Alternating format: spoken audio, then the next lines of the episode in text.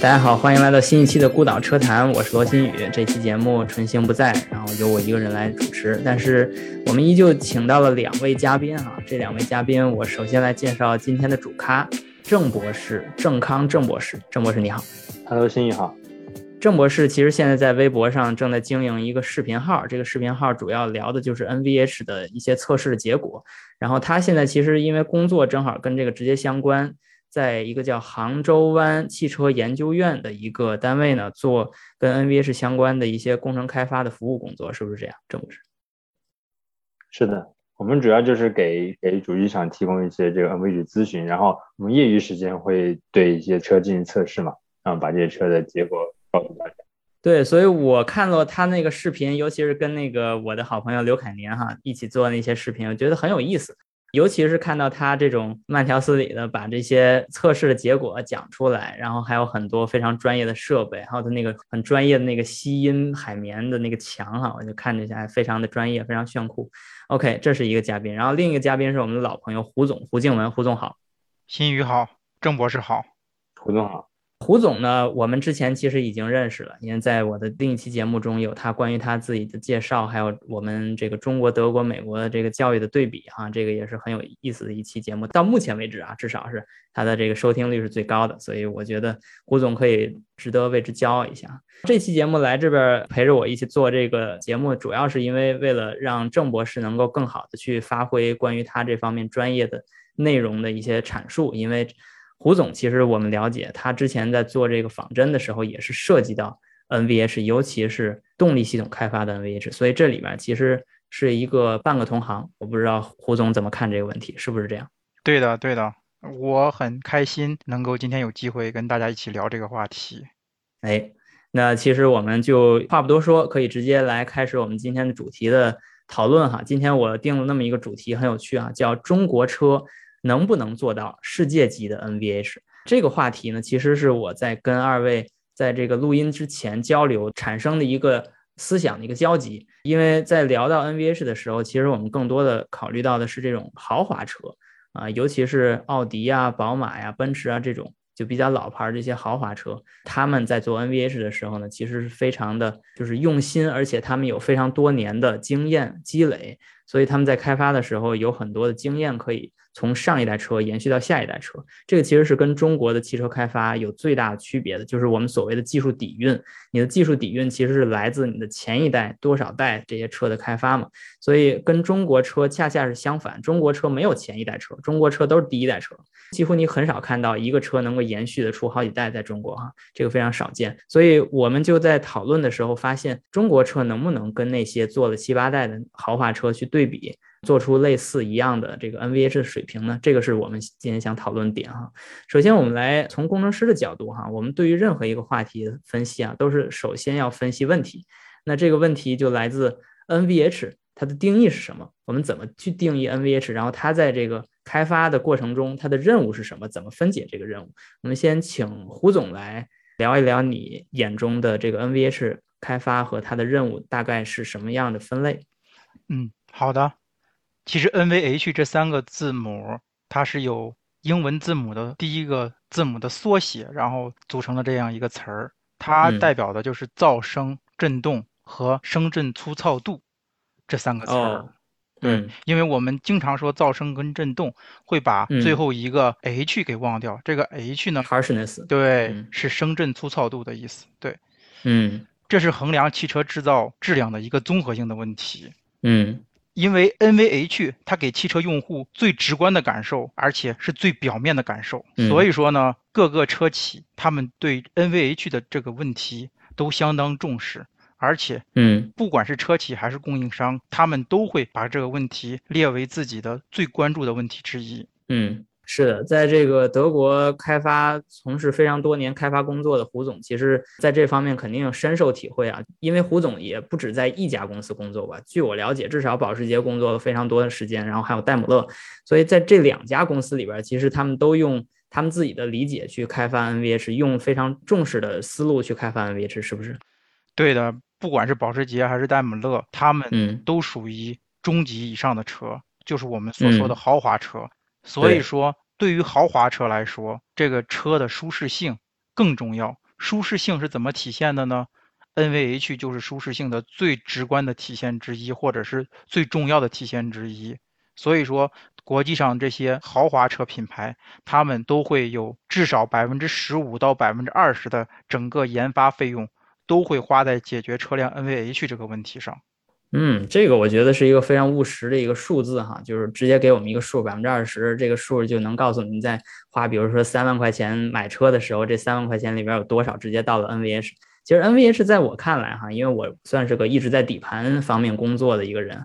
我确实接触的不是很多，所以我甚至有点觉得它有点看不见摸不着。怎么说呢？就是呃，我看到车的每一个零件，我都可以归到某某一个部分、某一个系统里面，对吧？比如说车身系统，比如说底盘系统，比如说动力系统，这是我们常见的说的这几个系统。但是你说车上哪是 NVH 系统，我们也分不出来。甚至有的时候，有可能你听到的某个噪音，或者你感受到的某一种震动，它是从一个系统传到另一个系统。所以这就是在我心目中最大的一个困惑，就是你真的去花这百分之二十，你把钱给谁了？你你到底让谁做了什么工作？胡总，你觉得在车的总体的这种开发思路里面，我们把 NVH 问题大概分成什么样的问题？是怎么分分几块儿？这个你能介绍一下吗？我觉得新宇你刚才说的很好，所以说有人调侃就说嘛，NVH 是一门玄学。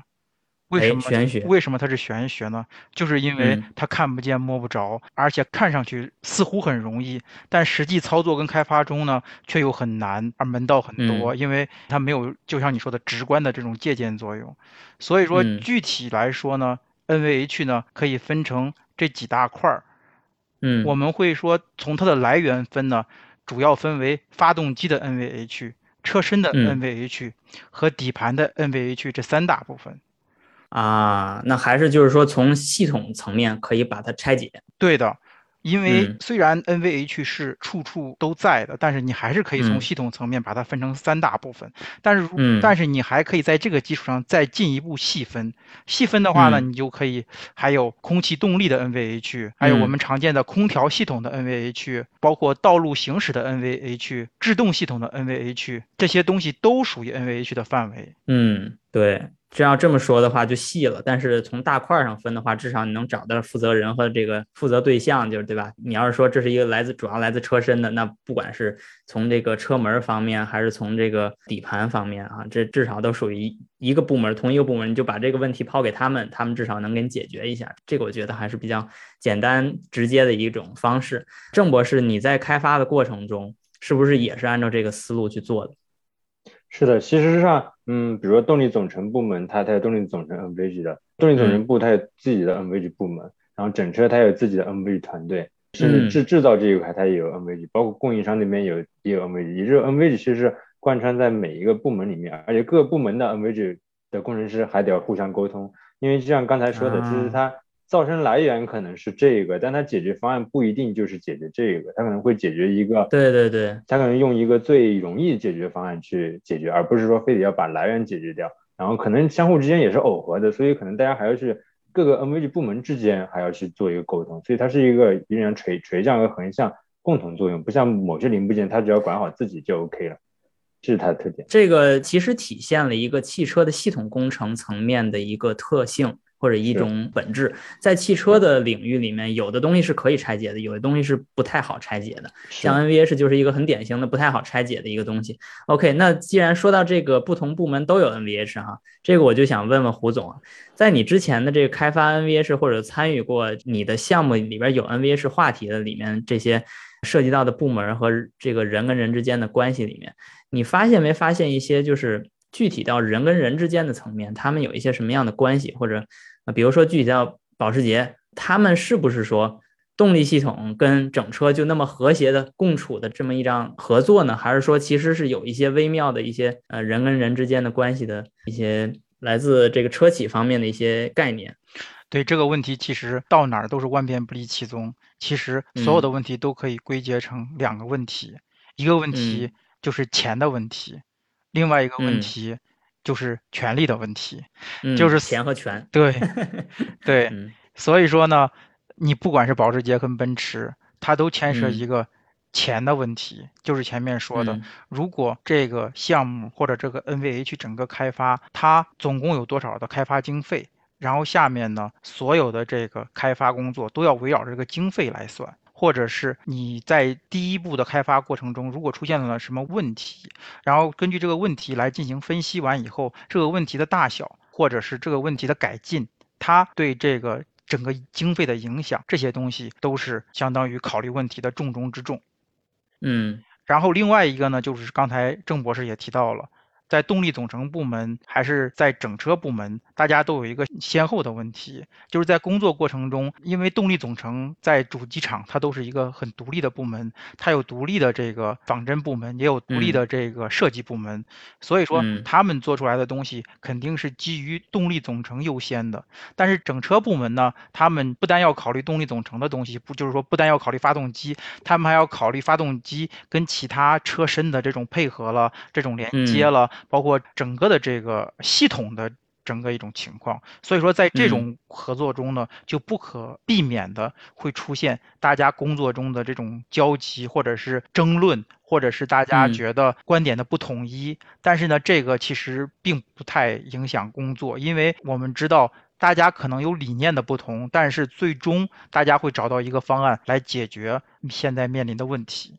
嗯。OK，那从郑博士那边的这这个在整车跟动力系统方面是怎么配合的？能介绍介绍吗？在中国车企里面，中国车企很多，每个车企它都有自己风格，但就我就职的几个车企来说，它有不同的体现嘛。比如说举个例子，比如说在整车 NVH 那边水平比较弱，然后发动机这边 NVH 水平比较强的时候，哎，这个时候发动机还能经常和整整车那边 argue argue，然后发动机争取一些主导权来定一些指标，对吧？那可能这些定的指标就比较利于发动机的这边开发，然后把一些问题甩给整车。但是在另外一个公司，就整车 NVH 也很强，然后发动机这边也不弱。在这种情况下，再定一些指标，尤其做指标风险，刚才你也提到，就是中国车其实都是第一代车，其实你很难做一个基于历代车型的一个分解。那这个时候分解往往是其实来自于对标车的一些参考，而且是多个对标车参考。那这个时候可能。整车那边比较强势，他可能就会去提一些比较有利于整车，但是不太利于发动机开发的一些指标。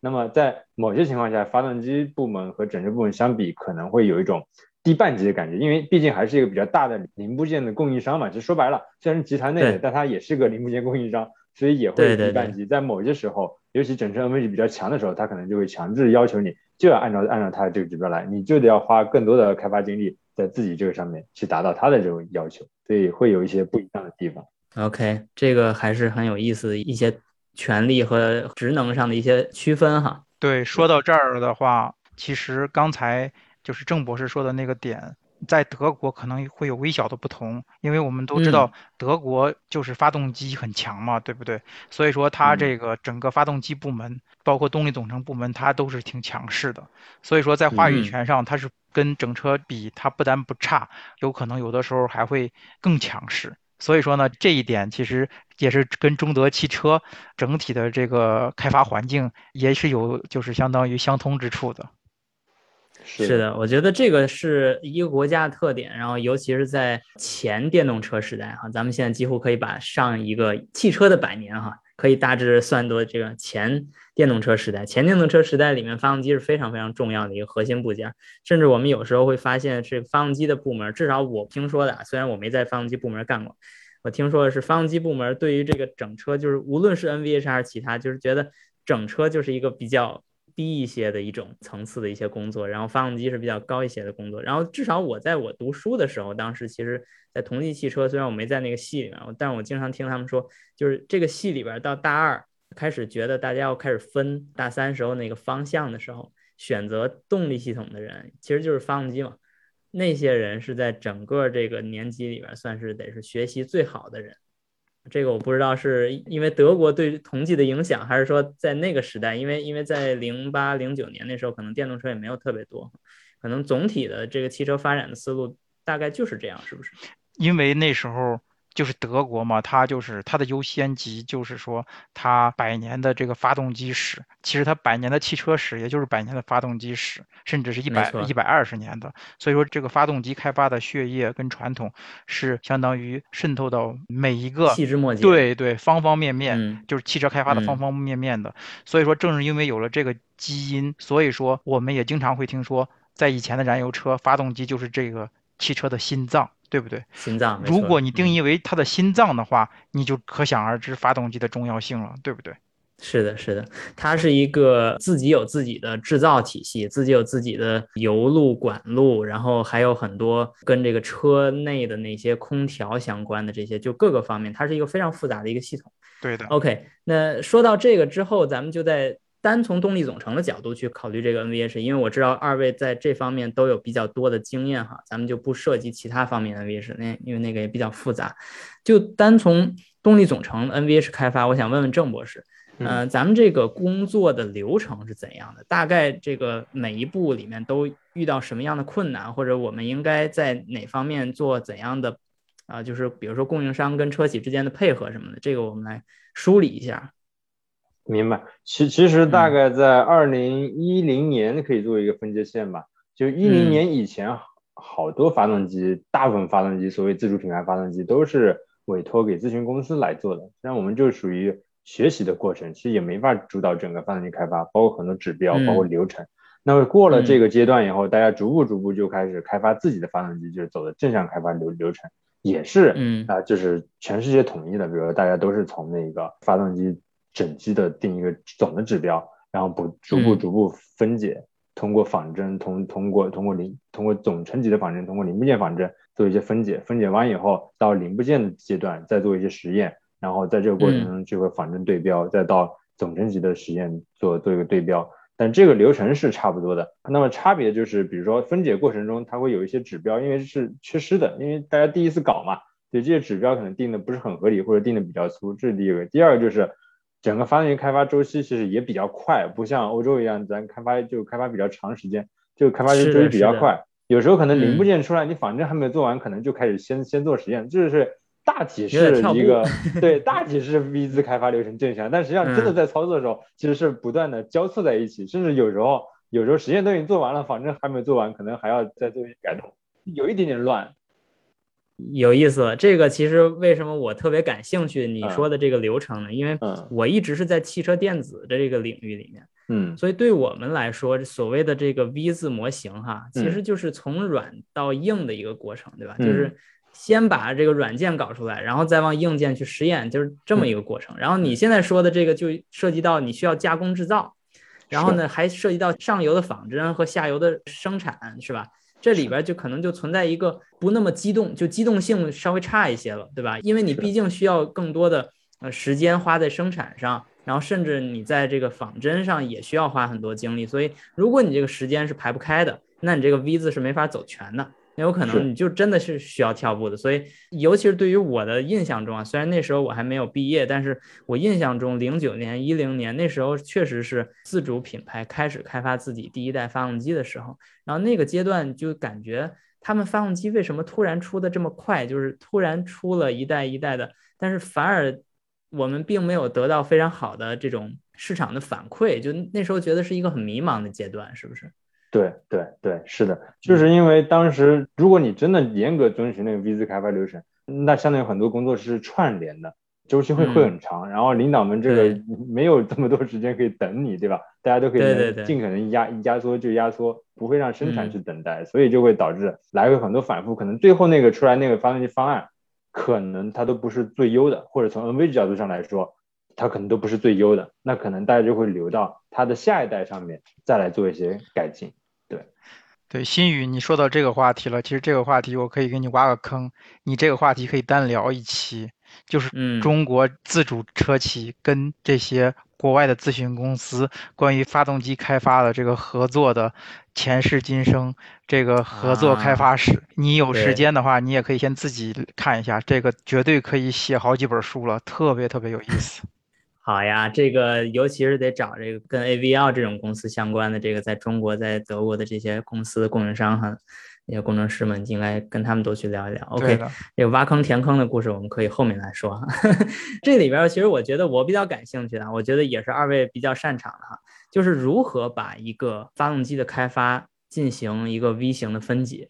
这我觉得其实是咱们聊到这个 NVH 开发中的一个很重要的一个核心哈，就是发动机包括什么工序是需要分解的，因为我对发动机的了解大概就是，首先它从硬件上它有缸体。它有活塞，它有连杆，然后它有凸轮轴，有这么就是比较核心的这几块哈，大概是这几块。然后，但是从它的特性上，它又有 NVH 特性，它有散热特性，然后它甚至在近年来可能还有这种节油特性和轻量化特性，对吧？就是所以到底在行业内是怎么把这些分解的？是不是以部件方式来分解的？然后每一个不同的需要权衡的这种性能指标又是怎么配合的？这个能具体说一说吗？这个郑博士肯定很在行，郑博士可以讲一讲，然后我再补充一下。嗯，好的，那我就简单讲讲。首先从整机来说，它肯定会有一个整机造成是一个综合的一个一个结果，这肯定会有一个值，对吧？然后需要把这个值做一个从 NV 角度做一个区分，分成燃烧噪声和机械噪声，当然是不同转速下、不同工况下的，就分出来就是好多个数据了。然后燃烧这一块呢，就是跟你的燃烧室设计、跟你的供轨系统都是相关的，所以又要去分解你的这些呃燃烧室应该是怎么样设计，从 NV 角角度上应该是怎么样的设计的，然后整个气流应该是怎么样的，然后供轨系统的喷射压力这个标定预喷、后喷、主喷到底是应该什么样的，然后机械噪声呢又会分为，主要是你刚才说的缸体啊、缸盖、啊气门落座啊，包括如果是有齿轮的话，齿轮；如果是有链轮的那链轮。有底壳等等这些件应该是一个什么样的值？但实际上在分这个过程中，我说了越往下分，其实因为数据库的缺失，它没有几代机型的积累，越难分。所以在这个过程中，大多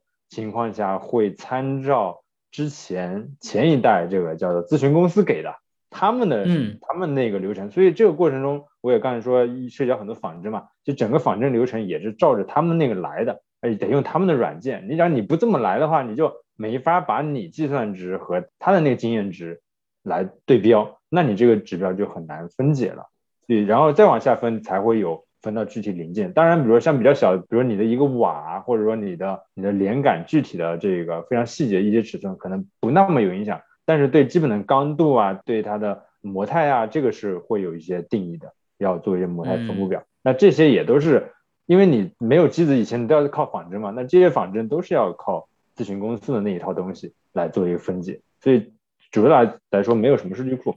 嗯，那我可不可以这么理解？就是首先从整机的开发的这个任务分解来说，是供应商带着车企做，然后到这个分解结束之后呢，又把这些工序呢就安排给用供应商的软件去做仿真，对吧？又需要他们提供这么一个，然后再后来呢？才是把这些目标，相当于边界条件，送给需要做机械设计的这些人，再让车企的这些人去按照这些目标去设计。是的，OK。那所以其实这里边供应商就存在他的两个身份，第一个身份是他帮助做系统层面的问题的分解、需求分析，然后第二个层面呢，就是他自己还供应了一套软件去仿真，是吧？这就是他们主要的存在的价值，是不是？是的。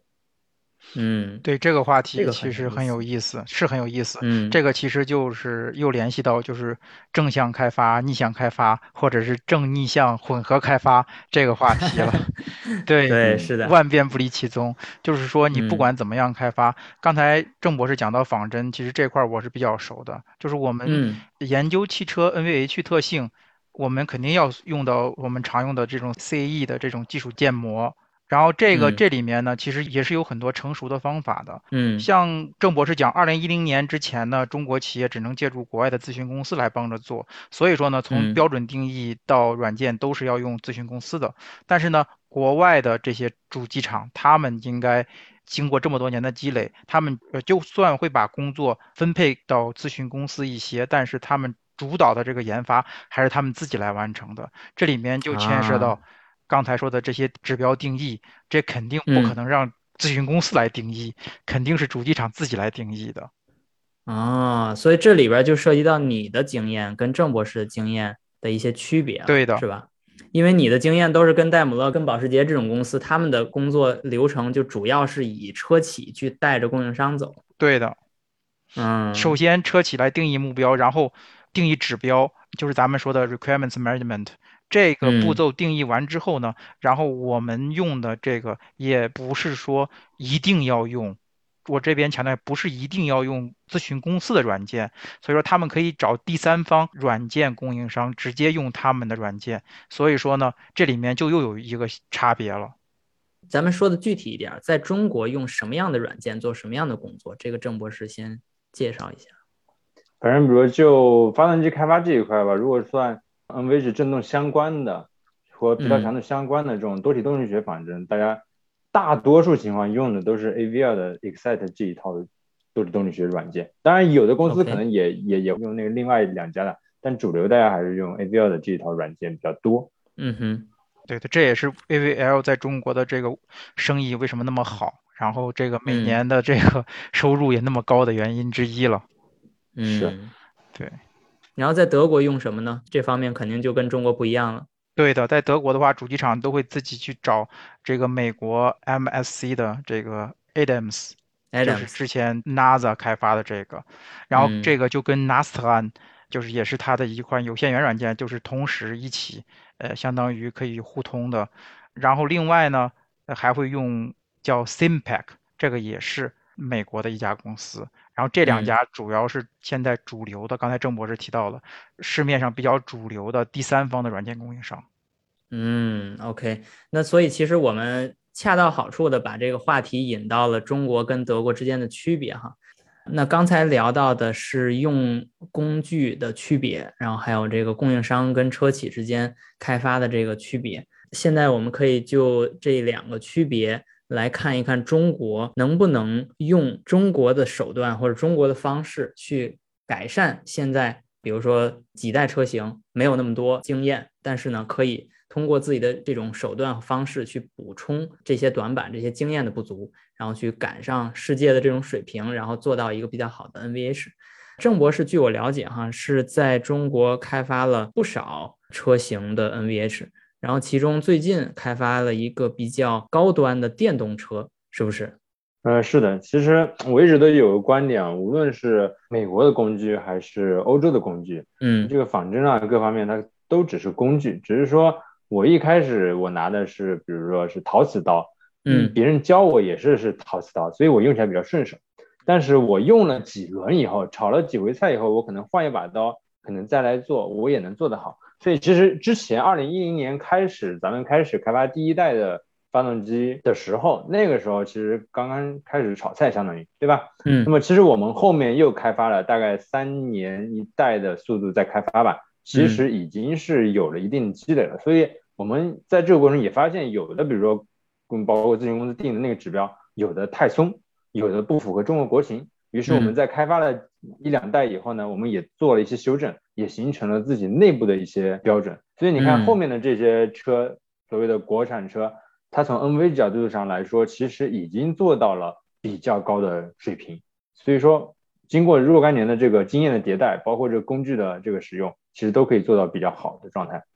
嗯，哎，郑博士，这里边我就想问一句哈，你刚才说不太符合中国国情，这个能具体聊聊吗？什么东西不符合中国国情？咱们具体点吧，比如说这个扭振的指标。或者说转速波动的指标吧，嗯，转速波动指标它，因为它不同咨询公司给的值也不一样，我们参照某个咨询公司给的值的话，它其实在某些车型上它是不够好的。如果你真的贴着这个值来做，它是 OK，它耐久上是没问题的，它不会说扭正把那个曲轴扭断了，它转速波动不会造成这个很大问题，但是可能会对后面的这个轴系会造成一定影响，会造成这个噪声上的不适。而这个不是可能你真的贴着这个指标来做，欧洲那边可能觉得没太大问题，但中国这边可能就有抱怨，所以在这方面我们反而要做的更加严苛。哦，那这个我就问一个外行问题，你说的扭振指的是曲轴转动的时候，它在转速的变化上的一个所谓的一个 noise 一个噪声吗？呃，扭振是一种现象，它可能会引起整个轴系的 noise。然后也是因为这个转速波动引引起的。那我们对转速波动本来就有一个控制，对扭振也有一个控制吧。因为扭振它和这个整个曲轴轴系的刚度有关。但是我们转速波动是一个大的一个值，这个我们也会控制。那实际上这个值有时候我们认为之前给的那个量可能是太松的，那中国消费者可能就接受不了这种转速波动下引起的车内噪声。嗯，你能具体说一下这个值的单位吗？就比如说它是多少转每分每秒，还是这个扭振的单位是什么？我们想具体了解一下。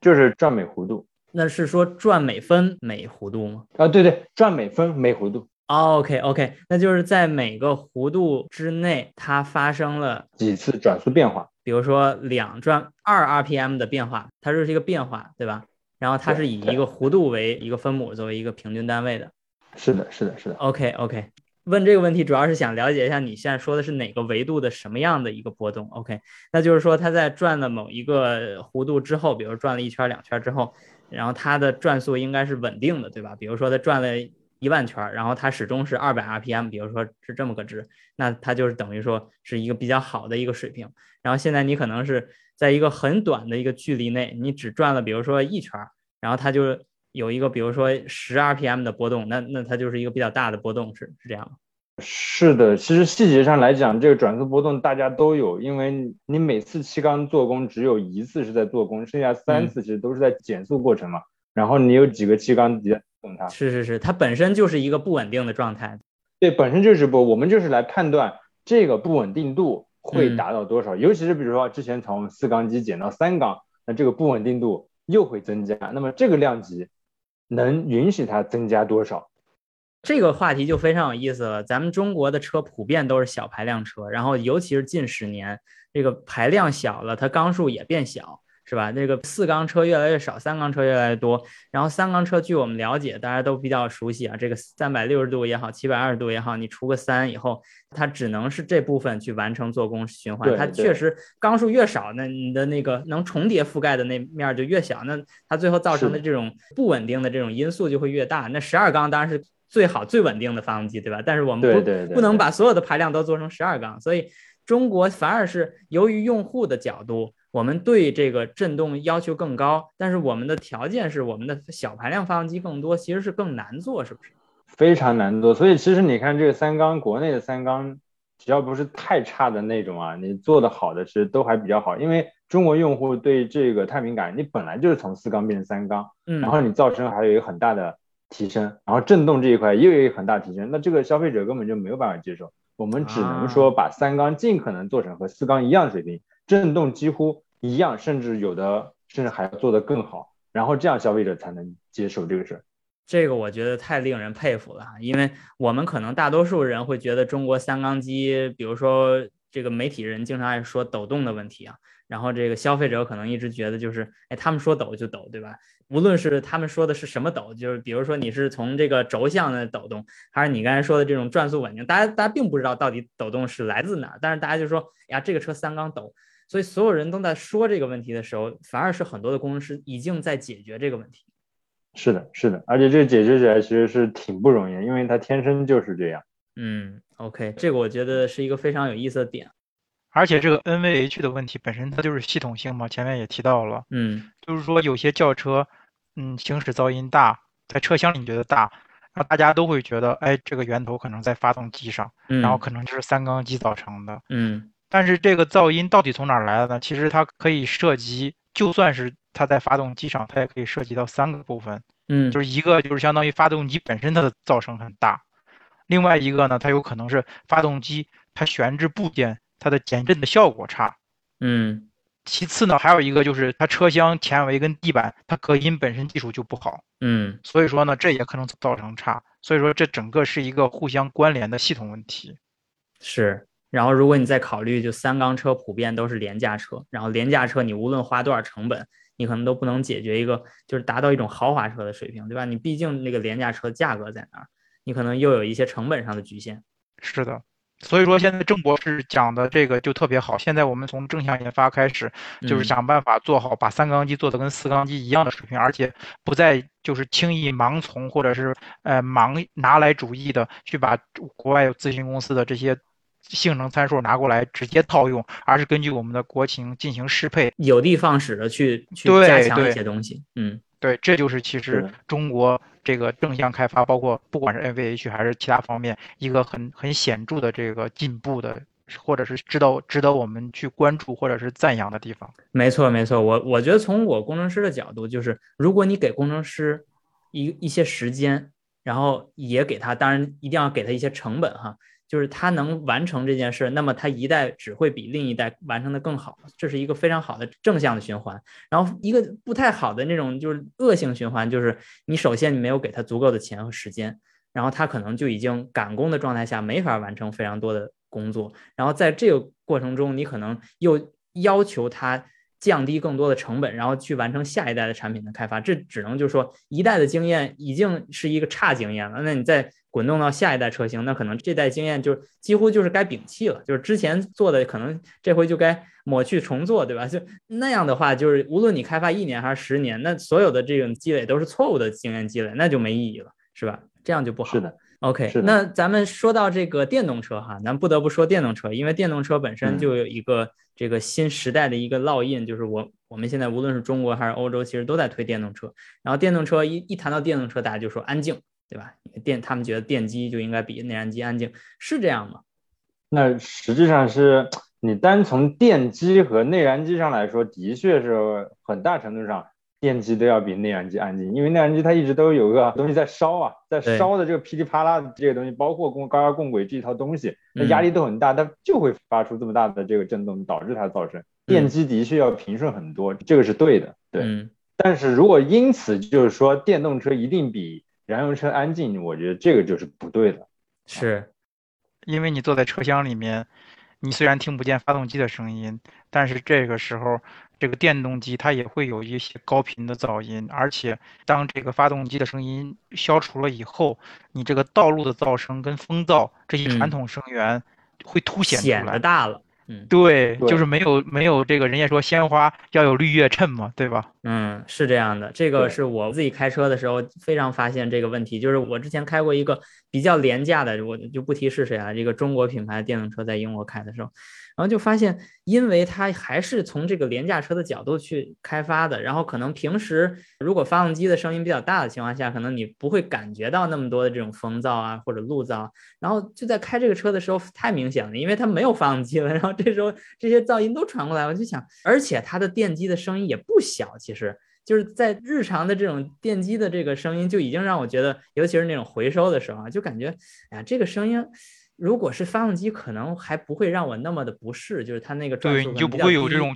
焦虑感。对，因为它这个是电机嘛，它它时不时的就到了个这个七八千转，它跟那个车速又有一个比较好的一个对应关系。我开到八十英里每小时、七十英里每小时的时候，正好是乘以一百，然后就是七千转和八千转。你在这个开普通车的时候，你在八十英里每小时、七十英里每小时，你是不会。飙到八千转的，大多数发动机也不会到八千转，对吧？你可能就四五千转差不多了。他这车一下到八千转，那个声音也挺难听的。OK，咱们就说这个很很具体的，从那个郑博士最近的一个这个和中国的豪华电动车项目来说哈，我听到很多关于郑博士对这个项目的一些正向的一些反馈，嗯，能来介绍介绍吗？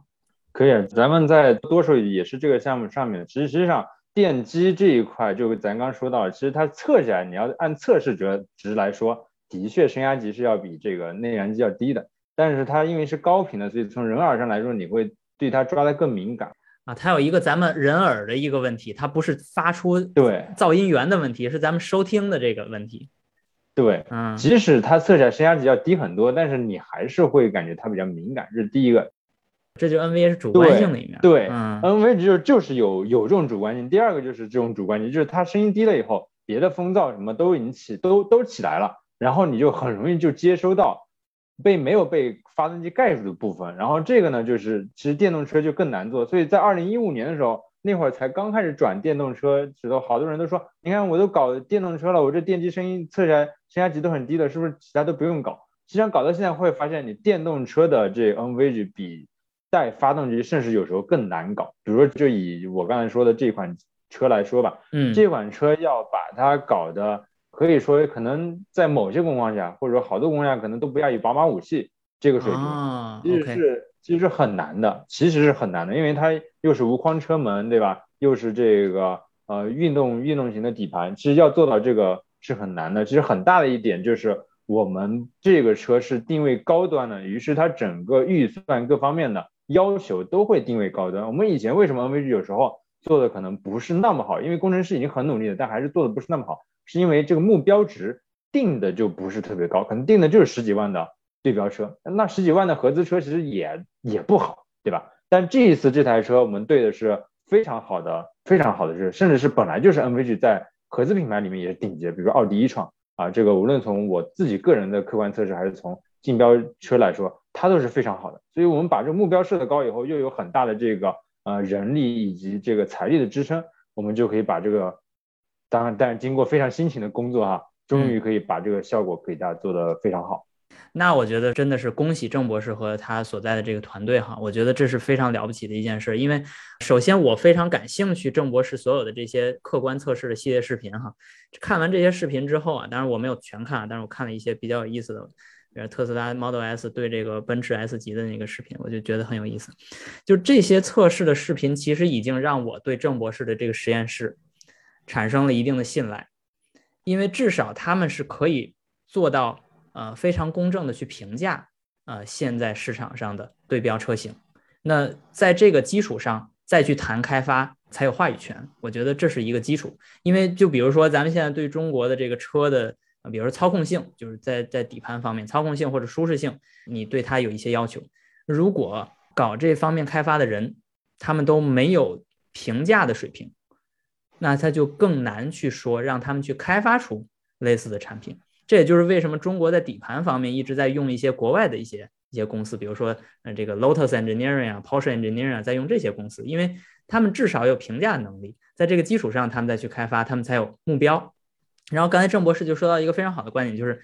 一个项目的成功的基础就是你要定一个有意义的好的目标，你只有定到那个目标，你再往那儿去开发，你才能达到那个目标。如果你定的目标根本就是。就是那十几万的车，可能他们的水平也都是参差不齐，就都是比较就是这种中国所谓比较上一代车型的这种水平的话，那确实你你不可能达到一个更好的目标，这个是很显然的。然后这个奥迪一创这个名字我听到了，我觉得非常感兴趣，因为到目前为止。郑博士所有的视频里面都一直在夸这个车，呵呵甚至在中在郑博士有两个版本的奥迪一创都在测试，而且都达到了在某些成绩上都达到了非常高的水平。一个是纯进口的，一个是国产那个 CKD 的车型。所以如果你们的定位是这个，而你们又达到了比较好的这个呃成绩，那我相信对于呃如果这个车要进口到其他的奥迪一创销售的市场上来说。那当地的消费者应该也会有一些正向的反馈，或者说你们也预期到当地消费者会因为 NV 是喜欢这个车，这是我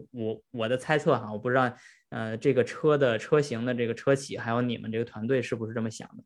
嗯，是的，其实呃我说是把一创作为竞标对标，实际上我们对标不止一辆车，我们对标好多车，但是好在一创也在这个对标里面，我们甚至在对标过程中。一开始是对标着某一些车型，然后后来发现它不够好，于是我们我们因为对标车之间差别也很大嘛，所以我们选择了目标更好的做呃这个成绩更好的作为目标。好在一创就在这个里面，所以也给我们提出了很大的难度。我不敢保证说，因为现在一创真的很好，我们不敢保证说所有工况都达到或者超过一创水平，但是我们以它为目标，已经在某些工况已经非常接近了，而这个接近水平已经可以秒掉很多的。这个下面的那些所谓豪华品牌的车，因为一创确实是到目前为止，我自己测试里面也是发现它其实可以秒掉好多品牌的顶级车型，甚至可以比自己这个奥迪品牌里面的绝大部分顶级车型都要好，所以这是一个挺神奇的点。对，OK OK，这个如果我们今后有机会能请到跟奥迪或奥迪一创相关的开发人员啊。是不是 NVA 式的我不确定啊，但是如果有的话，我希望跟郑博士之间交流一下，郑博士好好夸夸他们。太好了，那 他一定好好夸。好呀，好。胡总，我觉得这让我想到了一个你之前表达过的观点啊，在我们的节目里面，你说在这个斯图加特大学啊学这个汽车工程专业里面，有两门课是你们跟机械专业不一样的，都是额外加的这个这两门课，一门课叫国民经济学。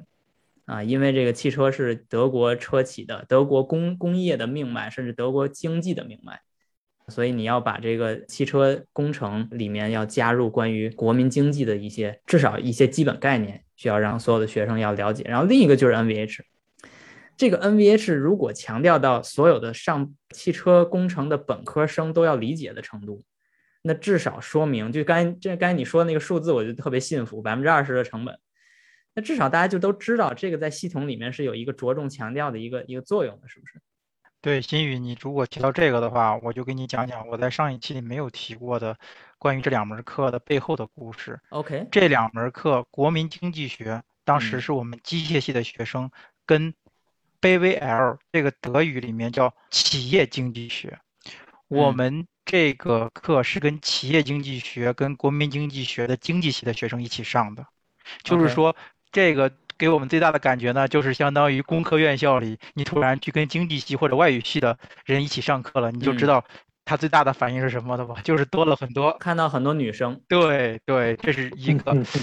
背后的故事。另外一个 NVH，你知道我们是跟跟哪个系的学生一起学的吗？难道是音乐系？我们是跟环境保护系、环保系一起学的。哦，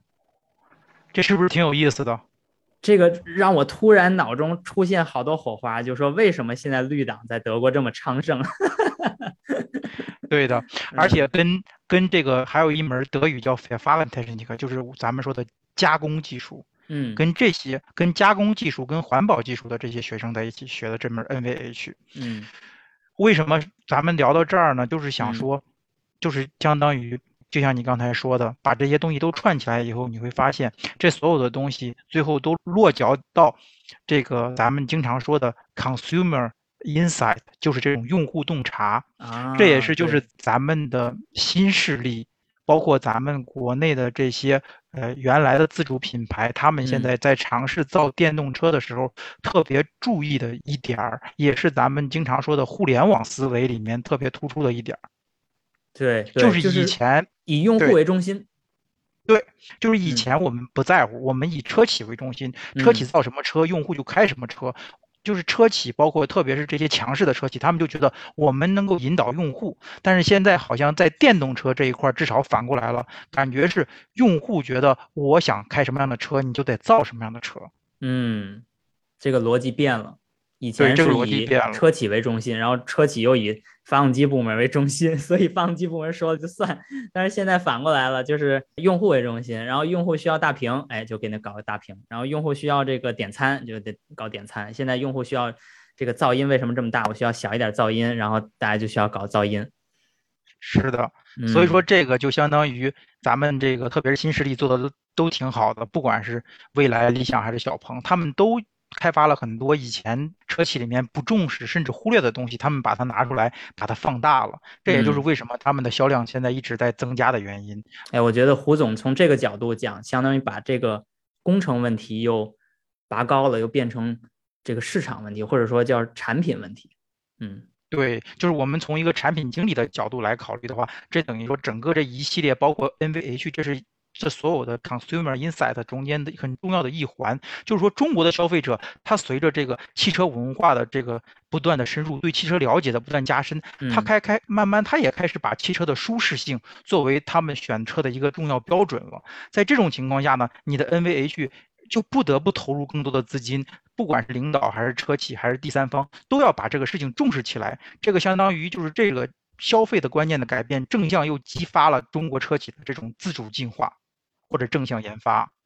我觉得你现在其实在带着我们去看到中国的市场是如何改变汽车的，是吧？那其实这个这种历程就相当于三十年前在美国发生的，或者说四十年前在德国发生的。每一个国家由于它当年的那个市场比较强势，在地区级别甚至整整个全球级别的这个汽车产品的开发中占据一个比较。主导的话语权，那他当年的那个产品就会往哪个国家的用户的这个需求去倾斜，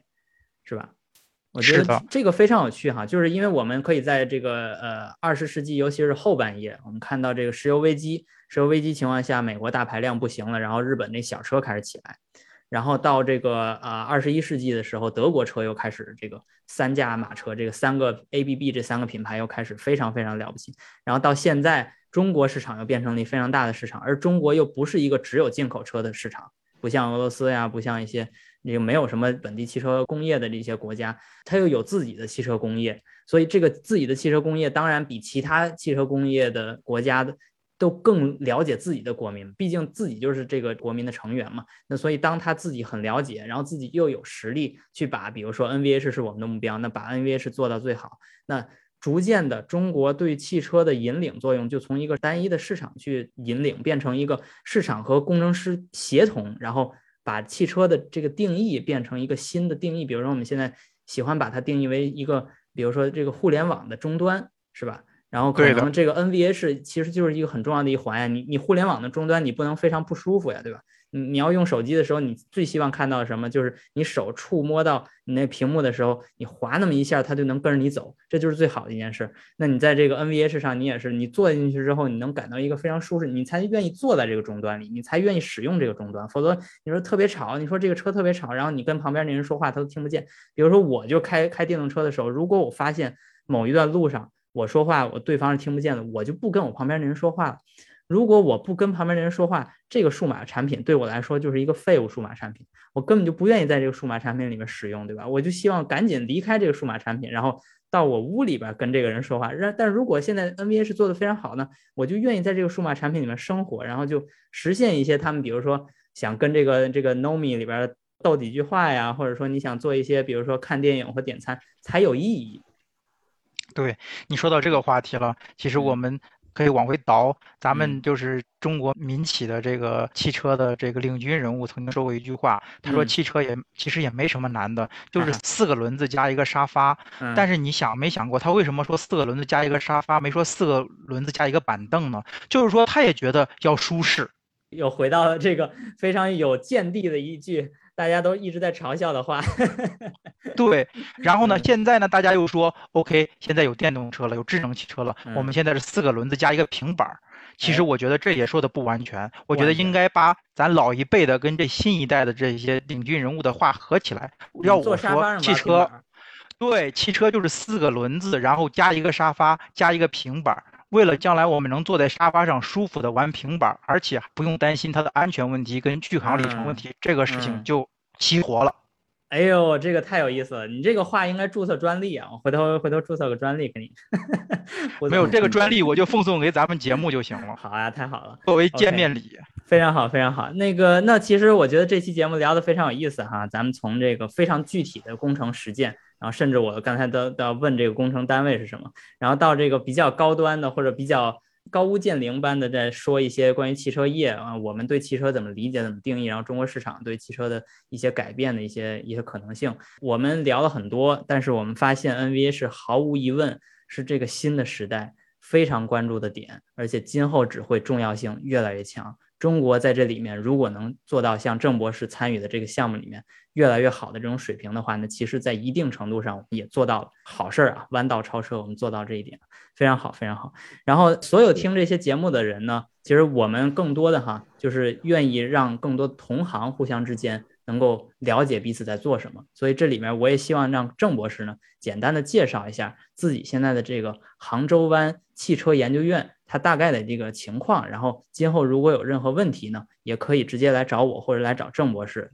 加那个郑博士这个微博，然后直接可以联系他，然后我们来具体的沟通一下你们所想要的一些需求或者可能沟通中产生的一些工作或者一些比较好的项目的一些机会。好嘞。其实我我现在这个工作单位，其实说白了就是是一个独立第三方了，就是我希望在这个全新平台上有自己的实验室，有自己的团队，有自己的测试设备情况下，结合我们团队的经验，包括我个人的这个开发经验，能够服务更多的车企，能够让更多的自主品牌的车企在 n v 上面能够做一个更大的提升，对，让整体水平都能够上来。我觉得这这这是我的这个目标。非常好，非常好。作为一个并不偏向于某个品牌单独服务的一个中间的这个实验室和这个工程咨询公司，就可以得到更多的关注，以及更多项目可能去推动整个行业的发展。我觉得这是一个非常好的一个视角啊，或者一一个位置。OK，这期节目非常有幸请到两位嘉宾，我们聊了很多有意思关于 NVH 的故事。然后今后如果有机会呢，